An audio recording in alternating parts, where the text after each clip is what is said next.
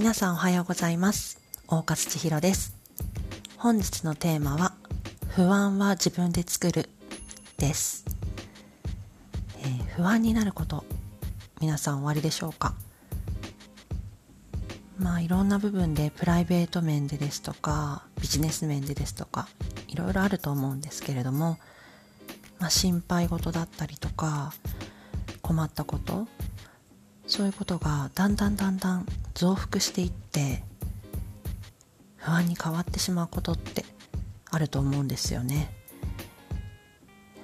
ちょっと話は揃えますが例えば子供と一緒に寝室で眠っていると時々子供が夜中にちょっと半泣きになりながら布団に入ってくることがあります。その時って大体「お母さん怖い」って言ってるんですよね。で小さい時って例えばちょっと暗い、ね、目を開けた時の暗い寝室が怖かったり夢を見た時の印象が残っていてちょっとその恐怖感だったり特に理由はなくても、まあ、夜中に起きて怖かったりそんなことあると思うあのあったと思うんですけどそれって全部うん想像というかイマジネーションで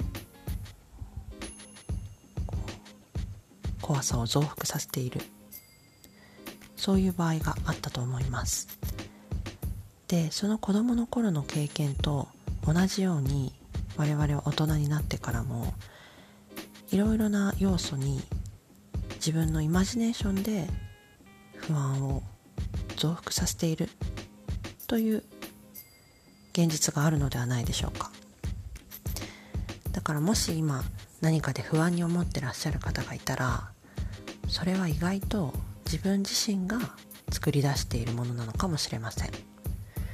是非一度考えていただいて、まあ、もしうん声をかけられる仲間だったり不安を少なくすることのできる何かがあればこうお布団に潜り込んでくる子供のように何か解決方法安心できるものがあれば一番いいかなと。まあ一番ベストなのは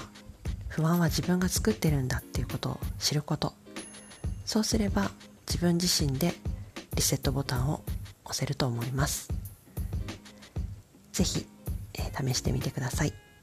それでは本日も一日素敵な時間をお過ごしください。大勝千尋でした。